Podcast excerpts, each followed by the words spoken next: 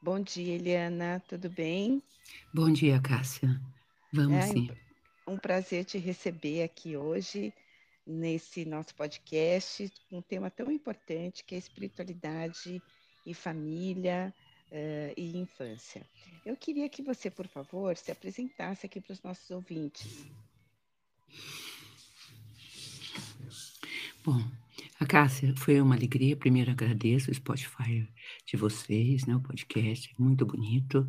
A comunicação cada vez avança mais e esperamos que chegue a muitos corações esse, essa conversa, nessa prosa amiga, uhum. amorosa, terna, em torno da família, em torno da importância da, dessa visão espiritualista que contém a doutrina dos espíritos. Eu sou Eliana Santos, sou acunhada pela população carente a quem a gente serve dentro do espiritismo há mais de 30 anos, nas fileiras aí da caridade, legado de nosso querido Chico Xavier, aprendiz singela aí da, da obra de nosso querido Chico Xavier, chamado Caridade. E temos então a MIC, uma instituição aí que hoje é, tem uma, um trabalho muito bonito em três unidades de zonas de vulnerabilidade social. E temos o Centro Espírita, sou a dirigente, fundadora, uma pequena editora, enfim, sou uma trabalhadora a serviço da espiritualidade, a serviço do amor e a serviço desse sentido maior da vida, que é o relacionamento com a, com a grande realidade social, não só familiar, mas entendendo que a família está dentro de um contexto, esse contexto de um texto é muito grave, né, de dissonância, de, de ideologia, etc. Uhum. É, eu, eu achei tão, tão bonito você começar falando sobre ser trabalhadora, né, e mencionou várias vezes aqui o seu trabalho de caridade, porque a caridade é o, é o, amor em movimento, né? Eu escutei essa frase uma vez, isso ficou muito forte, tocou muito forte no meu coração. É, você falou é, sobre esse trabalho no contexto social e depois mencionou a família, né? A família é a primeira célula da nossa sociedade. Como é que, como é que o Espiritismo enxerga a família, Eliana? Amada, e vocês que estão nos escutando, né? A família é o que é familiar. Nós temos a família em um processo evolutivo muito grande através da história.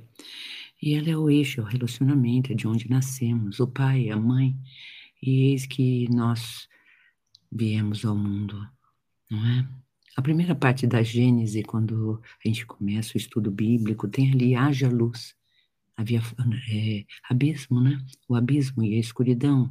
E Deus disse: olha a palavra, a importância da palavra, a importância do podcast, a importância dessa entrevista, de qualquer pessoa que esteja falando, e de você, querido, que está conosco a nos escutar, e escutar esse trabalho tão maravilhoso dessa comunicação.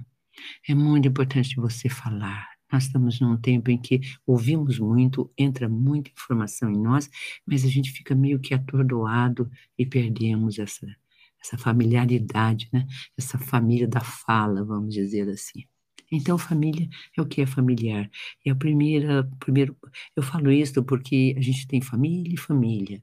E nós temos com Cristo há mais de dois mil anos uma fundação diferente, um nome diferente para a família que muitas vezes não estamos atentos. Família, a gente coloca aquele laço ali do pai, da mãe, que, que, que se encontram, se namoram. É o que no livro dos Espíritos diz, pelas provas que nós viemos viver, né? o espiritualismo tem toda essa visão e o espiritismo está dentro desse espiritualismo, a gente vem cumprir jornadas, aprendizagens. No capítulo 3, As Moradas do Pai, do Evangelho segundo o Espiritismo, nós temos que aqui é um hospital, então nós viemos nos cuidar, vem as enfermidades que vem até de nascença, que explica a enfermidade de nascença, por exemplo, né? Ah, depois nós temos a morada à escola, então, os estudos, as aprendizagens, a ciência, etc. Né? E temos também uma morada, é, um lugar muito difícil de a gente entender, que são as prisões. Né, que também é um planeta presídio, vamos dizer, um institucional, onde nós estamos presos a uma, uma limitação de visão, percepção, Você sabe, né, Cássia, a gente usa o cérebro de forma muito pouco, né? Eu acho que não chega a 7% da nossa capacidade de ver, fazer, entender. A gente não consegue acessar. Então, estamos limitados até em nossas capacidades. Por que, que ingressamos nessa família, vamos dizer? Porque o planeta Terra é uma grande família. Hoje, o sentimento ecológico de pertencência da água, do, do chão, uh, nós vamos nos ligando, religando, quase numa religiosidade muito da, dentro da ética, muito bonita, muito sublime, transcendente. Nós vamos nos sentindo, então, em toda parte. Tem um adágio de Allan Kardec que eu gosto muito, repito sempre: tudo está em tudo. Então, como é que eu posso te dizer, Cássia? A família, dentro do Espiritismo, é o eixo nobre, é, é a sustentação do nosso ser.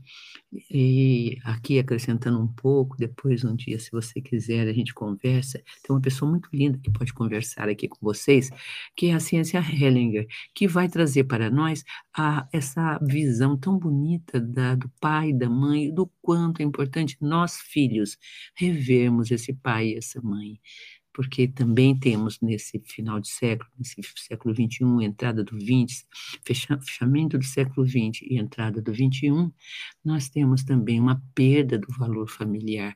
Ou a gente, eu vejo assim, ou a gente reconstrói, fala muito sobre o tema, então agradeço você me chamar, amei o tema, é muito profundo, precisamos ter mais pessoas falando sobre a família, e para acordar os que dormem ainda e não percebem que a nossa felicidade depende desse pai, dessa mãe, depende dessa relação profunda com o pai e a mãe, porque está lá, quarto mandamento, honrai vosso pai e a vossa mãe, mãe, a fim de viver de longo tempo sobre a terra.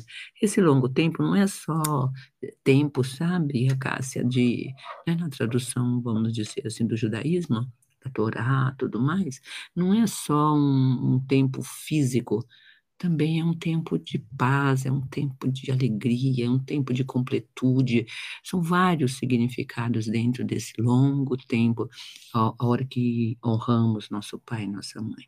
E dar honras é colocar no nosso centro.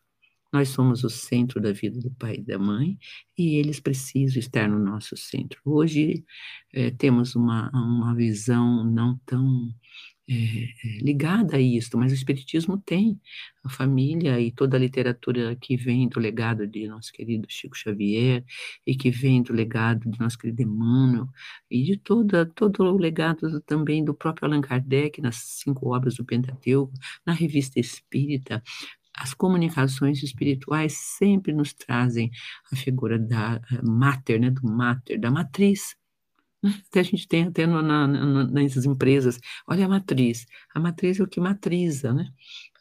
O filme Matrix, por exemplo, também lembrando aqui, toca nesse tema tão importante, a gente perde essa matriz muitas vezes. Acho que é isso, Cássia, que a gente pode falar assim de início, né, de uma forma de, da visão geral. Uhum. É, eu, eu achei interessante você falar que família é tudo que é familiar, né?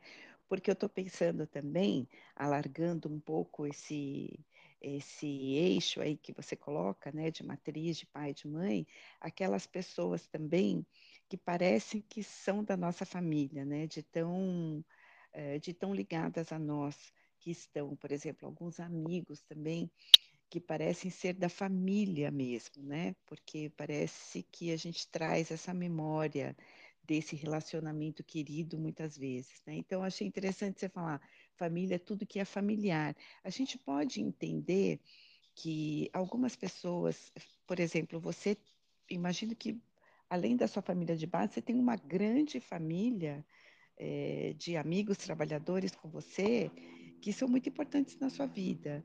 A gente pode considerar essas pessoas que estão intrinsecamente envolvidas conosco como pessoas da nossa família, ou é importante a gente delimitar realmente, né, o que é família e o que são os amigos?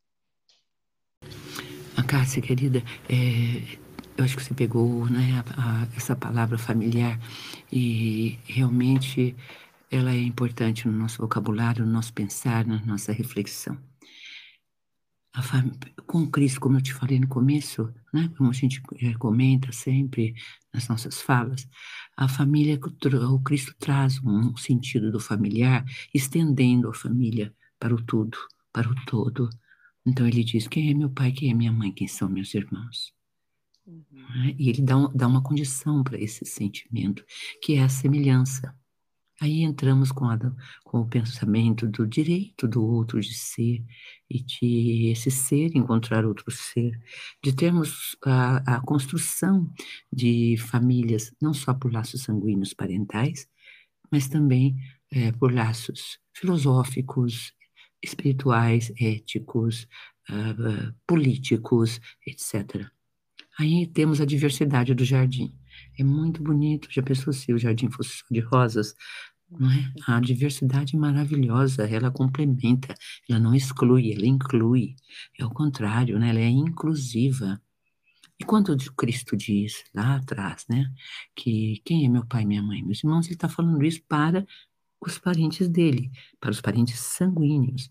E ele está, que não estavam com ele ali naquele momento. E ele estava fazendo o quê? Ele estava nessa extensão do nosso ser social. Perdemos na nossa educação, a Cássia, eu, eu gosto muito de frisar isso, porque a gente precisa abrir os olhos para essa realidade. Os pais hoje precisam olhar os seus filhos, olhar para eles. Nunca tivemos crise tão grande da infância. Hoje nós temos crianças tentando tirarem, tirar suas vidas. Com, com sintomas graves de alienação, um, um, alto índice de jovens nas drogas, sabe? Eles estão abandonados, eles não estão sendo olhados. A sociedade né, é, capitalista, essa sociedade no estado quo vigente, ela não tem a família mais no seu eixo, na sua visão, no sentido sanguíneo. E o que acontece? Isso ecoa lá fora no social, porque você reúne um corpo social que sai de manhã e volta de tarde para trabalhar, que é o pai e a mãe, e aquela criança que fica, então, na internet, no jogo, na ideologia vigente, no TikTok, e fica, não que a gente esteja falando é contra a comunicação de massa, mas é como eu administro a comunicação de massa, como eu administro aquele setor dentro do meu lar para criar, recriar a família. Será que a família nos é familiar? Sabe, eu deixo essa pergunta para todos vocês que possam estar nos ouvindo, nos alcançando. Será, você já parou, pai, mãe, ou você que é filho, ou você que é educador, psicólogo, uh, formador de opinião, já pensou que a sua ação no mundo está desconstruindo o conceito de família, e ao desconstruir, desconstrói a nossa humanidade? Sabe, Cássio, eu acho que a gente perde a humanidade se a gente perder esse sanguíneo, sabe? Essa coisa bem intensamente verdadeira, que é a responsabilidade da, da, da, dos adultos quando crescem, a conceituação do que é família. Então, sim, cabe, uh, sim, cabe não, é real a família pelos laços empáticos que a gente chama, pelos laços de simpatia, pelos laços de mesma fé, de mesma crença, de mesmas uh, construção da verdade. O que acontece muitas vezes é a exclusão de grupos que querem excluir outros, porque acham que o seu grupo está com a verdade, com a verdade. Hoje a verdade ela se transformou em plural são verdades, são os direitos de falas das pessoas, das raças, povos, culturas. É muito bonito você. Olha, nós estamos em três zonas no município de Campinas de vulnerabilidade social. O primeiro dele é família e violência doméstica. O segundo é um nicho de tráficos. E, e o terceiro de um dos índices mais altos, além da violência infantil, é o da prostituição infantil. Então, infantil juvenil. Então, veja, a gente foi levado, não procuramos, nem sabíamos do estudo socioeconômico das regiões, mas as famílias nos encontram e nos levam para esses três nichos de dor humana.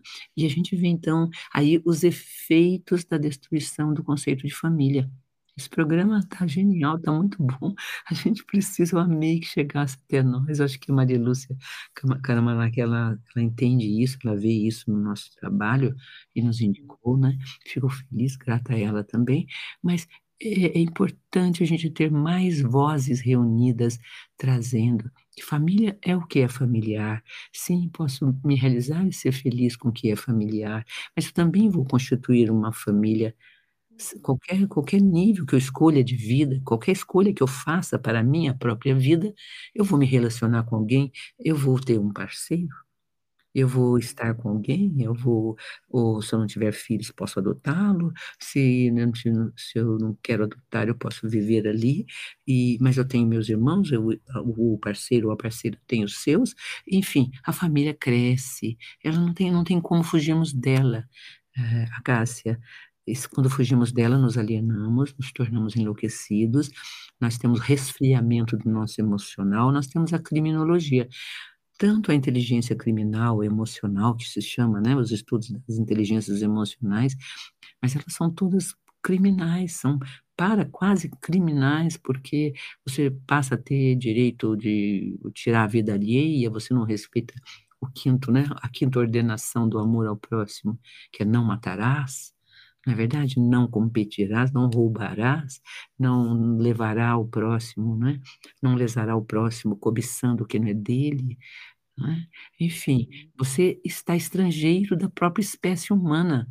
Hoje a gente parece, né, a cultura da maioria está estrangeiro, o humano se tornou estrangeiro. A gente tem medo, Cássia. Olha, esses dois anos que nós tivemos de reclusão de Covid, nos deu um pânico né, do outro, e agora essa massificação contínua. Nossa, eu não aguento nem, eu quase não vejo TV ultimamente, que eu gostava de ver os jornais, mas o número de é, ligação, de ligamento com a violência é, do bairro, do centro, da cidade, é tão grande que a gente começa a ficar com pânico do outro. Você não abre mais o vidro do carro, você acha que você sai na rua, alguém já pode pôr uma arma. Nós estamos num clima de, pra, de pavor, perdemos a humanidade. E o que nos é mais familiar, vamos dizer, a Cássia, é o outro, é o meu próximo, é a minha espécie humana. Se eu não consigo olhar a minha espécie humana como meu familiar, eu vou olhar a Terra, o planeta, e vou cuidar dele. Eu vou olhar os animais e vou respeitá-los. Eu vou olhar as águas e vou pensar que elas vão acabar um dia e que eu preciso cuidar delas e não gastá-los, sabe? Eu vou ter consciência ecológica. As consciências não derivam-se, né? Para a gente criar consciências ecológicas, éticas, humanistas, eu preciso aqui nesse nesse nesse amor do homem e da mulher, ou dos parceiros, dos pares em geral, não é? Esse amor que faz com que você construa um lugar para dois. E, e nesse, nesse lugar para dois, a multiplicação. Né? Crescei-vos e multiplicai-vos. É uma ordenação ôntica, né? eterna. A gente não vive só apesar de termos esse grande nicho de violência hoje em dia em torno da solidão né, humana, a tal da doença do século XXI, né? E começou no século XX, a depressão. É, você apontou aí números é, e informações muito importantes, né? Você falou da depressão, a gente tem um suicídio infantil e juvenil, né? Cada vez mais altos os números. Uhum. Você usou um termo que eu, que eu queria retomar, né? Que é o quanto a gente enlouquece quando a gente está sem família. Isso Sim. que você falou é tão importante, né? Então você mencionou também os pais que saem de manhã e voltam à tarde, mas na verdade muitos voltam à noite já, né? Uhum.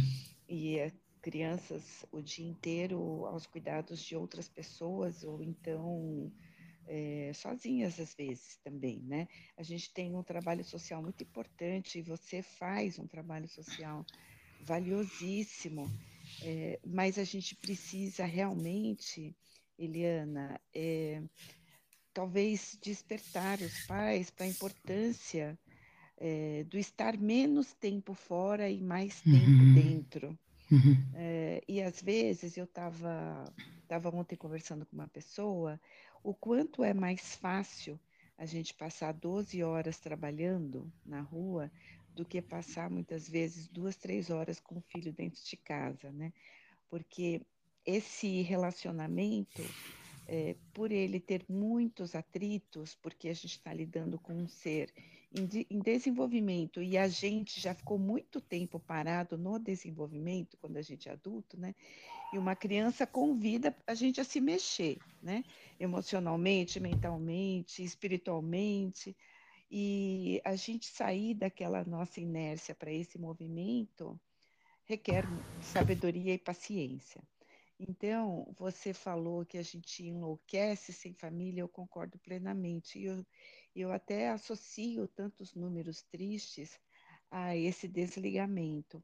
Como é que você acredita que esses pais possam voltar ou possam, enfim, se vincular com seus filhos de maneira sadia? Qual é o caminho, Eliana? Olha, Cássia, é, a gente vai criar esses caminhos. É, na nossa, nas nossas é, três instituições, e a gente já tem assim, pegadas várias pedagógicas, humanistas, e nas nossas falas continuamente. Esse ponto que você falou é demais importante. A criança está sozinha. A solidão infantil chegou a níveis dolorosos. A gente vê isso no, no seu grito, no seu, na sua dor. É claro que pais que ficam 10, 12 horas fora vai encontrar uma criança que está, sabe, esgotada de solidão, está depressiva, ela, ela, tá, ela ficou realmente no celular, porque o pai já dá desde pequeno celular, e já fica na frente da televisão também, porque ele chega, eu vejo isso nos lares quando visito às vezes, chega, senta e vai para a televisão e fica. Quer dizer, não está com o filho, está com a TV. Está vendo seu jogo de futebol, o homem, o pai, a mãe está vendo seu filme, Ai, estou vendo filme com o meu filho. Não, você está vendo filme. Seu filho não assiste filme de dois anos, três anos, quatro anos. Que até três anos, a Cássia, os estudiosos da psicologia infantil apontam que é onde se forma tudo do mais importante na criança. Sabe, eu sempre sonhei só trabalhar, a gente trabalha até o AG5, que chama, né? Que é até cinco anos. Mas o, o, trabalho mais primordial é a formação dos três primeiros anos. Então, primeiro ponto, conscientização social em massa sobre a família e a importância desses três primeiros anos. Já está há lugares, há, há pessoas, há famílias, nichos de filosofias e pensamentos que já sabem disso e fazem essa, esse caminho. A minha filha mesmo, né, que eu sou, já sou avó, é, ela faz esse caminho. Ela tem é, quatro filhos, né? O, terceiro, o último agora, já com 30 e poucos, 38 anos, e ela, ela, ela, ela realmente combina isso, combinou com o, com o seu parceiro, seu companheiro de jornada, que ele saía trabalhar, aqueles moldes, não é moldes antigos da família, é porque a criança precisa, ou você vai delegar para alguém fazer isso, né? Mas você, a minha em casa, ela, ela, fez mídia, ela fez, sabe, ela pode falar, você pode até chamar, ela é a Ana Ariel, ela ela está por aí, ela trabalha, ela conta isso, ela andou já encaminhadas em São Paulo, sabe? Pela maternidade, ela trabalha aquela coisa. Ela trouxe até para Campinas, aqui para o município de Campinas, junto com um grupo de mães, uh, o cinema, né? Para as mães ir com o bebê, enfim, esteja com o bebê, né? Esteja com a criança, mas estar mesmo com ela, olhando para ela. Aí já começa uma grande diferença e uma reeducação generalizada que a gente precisa soltar no mundo, sabe? De falas como esse Spotify, é, de, de colocações, trazer mais pessoas para analisar isto, para falar mais disso. Eu acho que é a comunicação, o que você está fazendo. É o que eu faço diariamente. Eu tenho um trabalho de, de tra trabalhar a criança e falar com os adultos continuamente. É, faço direto isto. Por quê? Porque eu acredito nisto. Né? Eu vejo lá a mãe deixa, pega a criança e de noite também às vezes faz turno. Nossa, principalmente a população mais pobre. E a outra não, a outra porque trabalhou 10 horas, precisa relaxar, vai então para o barzinho ou vai para a festa, enfim. A criança não é mais o centro. Nossa pedagogia chama pedagogia do centro. Pedagogia da MIC, né, que é a nossa instituição, e o centro. O que, quem no centro? O seu filho, a sua criança porque o educador não substitui, o psicólogo não substitui, a TV não substitui, e nós temos uma geração é muito dolorosa. Bom, mas também constatar isso é importante? É, vamos constatar. É a família luz da espiritualidade. Também é, passar um, sabe? Nossa, é horrível a realidade. Eu preciso ficar diante dela estatelada e parada? Não. Vamos fazer a nossa parte. Eu, eu, acredito muito nisso, na palavra, e eu só posso mudar o mundo se eu conseguir olhar o mundo como ele é. Tem um grande poeta indiano, que é o Tagore, ele fala: se eu coloco meu equívoco, meu erro lá fora, eu coloco também a verdade lá fora. E se eu não tenho a verdade, eu não posso trabalhar. Eu trabalho sobre a ilusão, sobre o que eu penso, mas não é realmente o que é. Eu não escuto, não temos a escuta da infância. Chego em casa, eu já tenho tudo pronto, né? Eu já entro arrumando a mala do dia seguinte, vendo a bolsa, o recado no caderninho, quando muito. São todos os pais que vêm. Né? Lá nós temos mil e 1.300, 1.370, quase 1.400 crianças em três zonas de vulnerabilidade espalhadas, né? Então, a gente vê as diferenças das zonas de vulnerabilidade, mas vê também uh, o centro, né? As medidas ali tomadas. Também já trabalhei em escola particular, escola pública. E não muda muito, não, é só com caracteres diferentes, mas a essência do século XX travessia para o século XXI, que é onde eu vivi profundamente, posso falar de experiência, né? É justamente essa perda de referência com relação à família, à, à união, à preservação da união, sabe? Quem ama vidros pensando amar diamantes, Cássia, não ama, diz Padre Vieira, porque eu amo o que não há. E o que não há não é amável e nem é amado, ele diz. Jesus amou vidros, não amou vidros pensando ser diamantes, por isso amou Judas e o chamou de meu amigo. Você sabia que ele revela, né, estudando, que foi o único discípulo que Jesus chamou de meu amigo, porque ele sabia o que ele ia fazer. Impressionante. Né? Eu conhecia a realidade. E o amor não tem a ver com, que, com, com ética, sabe? Se o amor tiver a ver com ética, ele não parou de ser amor, ele tem condições. Né?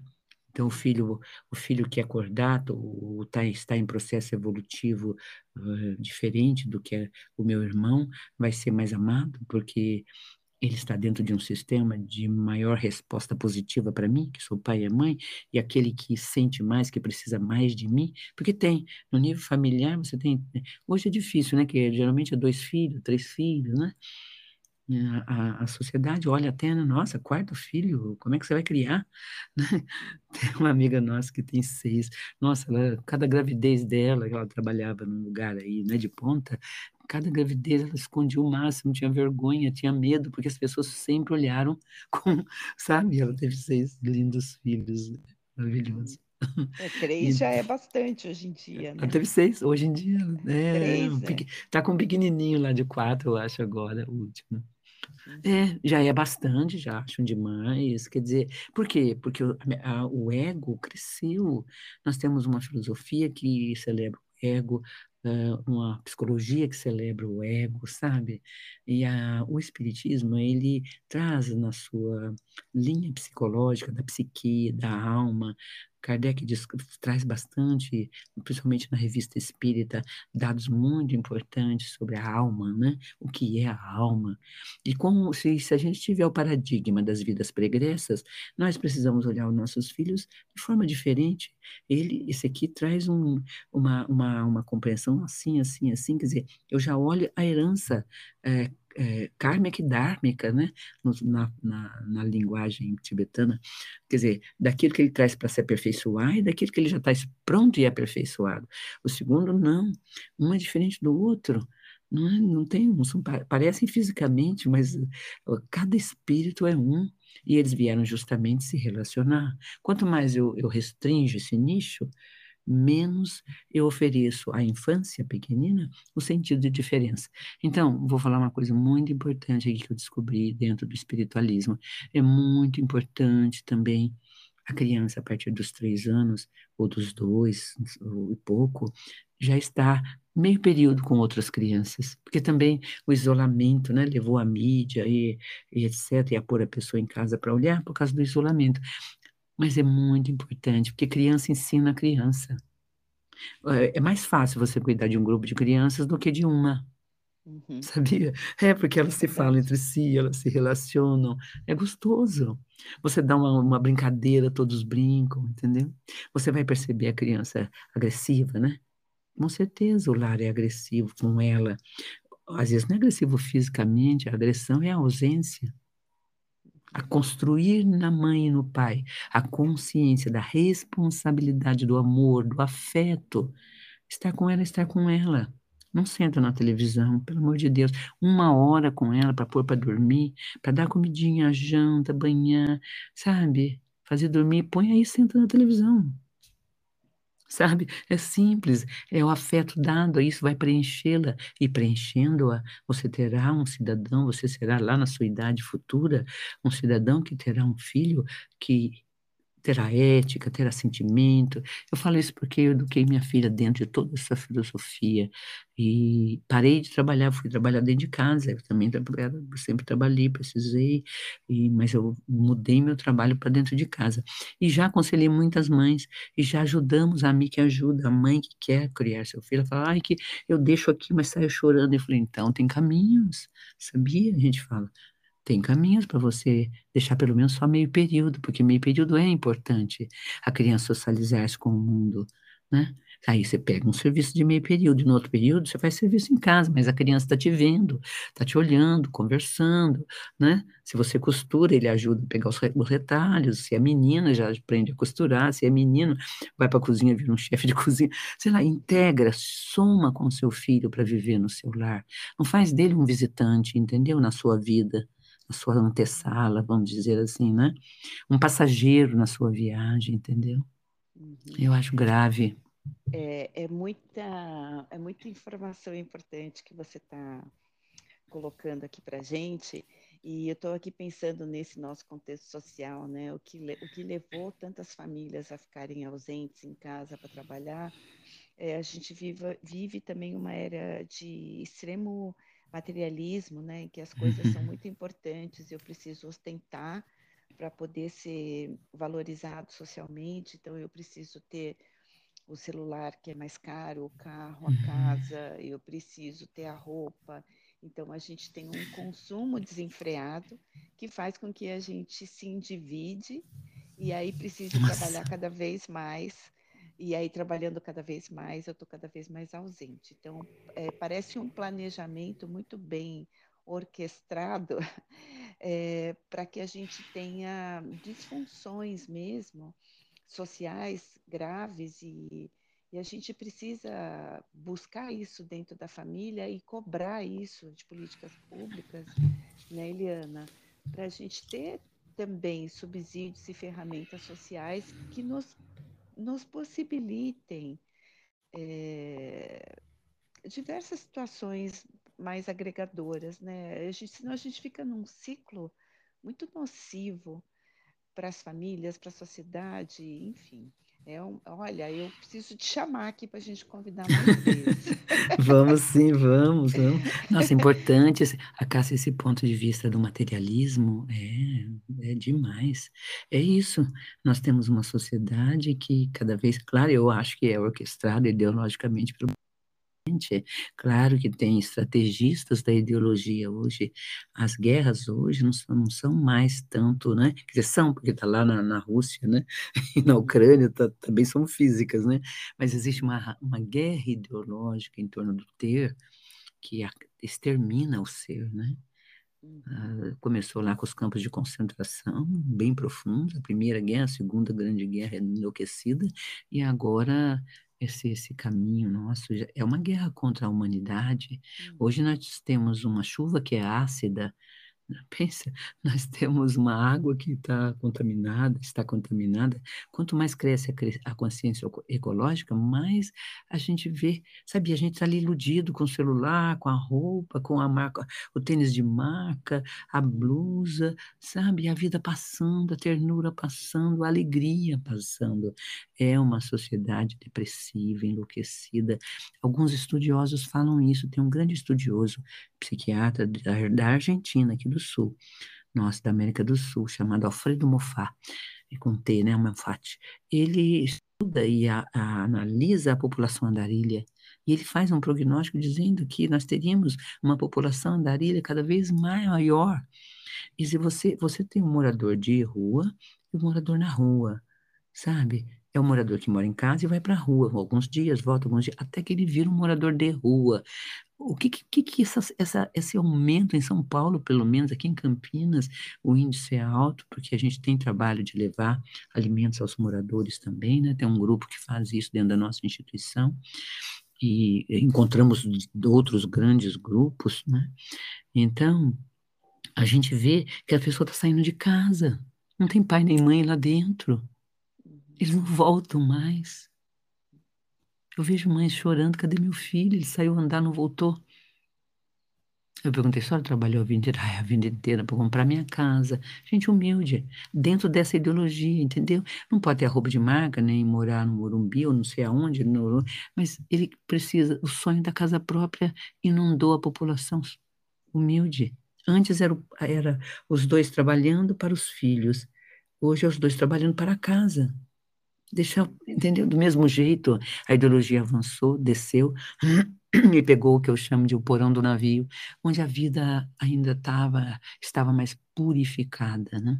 A gente vê isso lá nos nossos educandários, nesses três nichos de dor. E pelo país afora, nós temos hoje 200 milhões de habitantes, a Cássia, 50% passa fome, come uma vez no dia. E fizeram uma pesquisa, não lembro que instituto, mas é, uma pesquisa séria. A causa né, principal, do, de, da, essencial, sabe o que é? Dar comida para os filhos. Trabalham o dia todo, exaustivamente, ganham muito pouco, ainda comem só uma vez por dia. Uhum para que os filhos é. comam. Pensa, cinco, se nós temos 200 milhões, nós temos cinco, é, é, quantos milhões, se é 50%, comendo uma vez por dia? É. Na década de 70, nós tínhamos é, 100, milho, é, 100, milho, é, 100 milhões de habitantes. Em pouco tempo, em poucos, em poucos decênios, nós subimos para 200 milhões. Vejam como acelerou a, o processo reencarnacionista no planeta. Eu falo isso porque Há uma, há uma metáfora sendo feita pelo mundo maior, nós não estamos sozinhos, o mundo maior já projeta, e a gente vê que nas crianças que estão nascendo, um, sabe, um outro, um outro olhar, a diferença até da, da expertise delas, é, é uma coisa assim, de bebezinho. Né? A gente tem todo esse cuidado, tenta falar com os pais, com as mães, mas o olhar do pai e da mãe, esse é infalível, esse é eterno. Nós somos escolhidos, né? É, e escolhemos. Quando no processo reencarnatório, se um dia você quiser conversar, a família a nível reencarnatório, aí a gente pode ter uma longa conversa. Não dá para falar sobre isso em dois minutos. Ai, adorei essa conversa profunda, séria. E eu queria saber se você tem alguma mensagem assim para fechar a nossa a nossa prosa, Eliana. Ah, eu tenho sim. Convido os pais, aos aqueles que nos ouviram emocionadamente, agradecida a esse Spotify, a esses trabalhos de vocês, a Cássia, né? Chama nossas mães, né? Mães, é, e seus sonhos, né? Não deixem de sonhar a maternidade, não deixem de lutar por meio período ou duas, três horas. Não importa a qualidade, sabe? Importa que você não esqueça do seu filho no seu coração, trocando por bolsa, sapato, marcas e salários maiores. Que você até tenha uma vida mais humilde, mas ele seja o seu centro, esteja no seu centro, no seu coração. Há muitas formas, o trabalho se liga, pode falar com ele, sabe? Você pode pôr online, filhinho, o que, que você está fazendo aí? Minha mãe está me vendo, está perguntando, sabe que eu estou. Tem muitos caminhos para você estar presente, sem ser 24 horas lá olhando para ele, porque também não adianta uma mãe neu, neurotizada, louca para sair e, sabe, batendo, agredindo de diversas formas a infância, como a gente vê chegando lá. Né? Amor é o que está faltando, Cássia. Amor, sentir amor. Será, mãe querida, que você sente amor? Aquele amor que você sentiu naquele momento em que fecundou esse filho, no abraço terno, no amor, no gozo, sabe, daquele encontro, a enamoração, na beleza que é a sexualidade, que é linda, não vivemos sem ela. Deus nos deu a, a, grandeza da procriação. E a Gênese, ela é amor. André Luiz, o grande espírito André Luiz diz, através da psicografia de Chico Xavier, o amor entre os homens chama-se sexo, mas ele vai dos, dos homens aos anjos, nos átomos, né? entre os planetas chama atração, e ele vai dando os nomes, né? Entre as células também, sabe? Ele vai dando nomes diferentes para esse mesmo amor.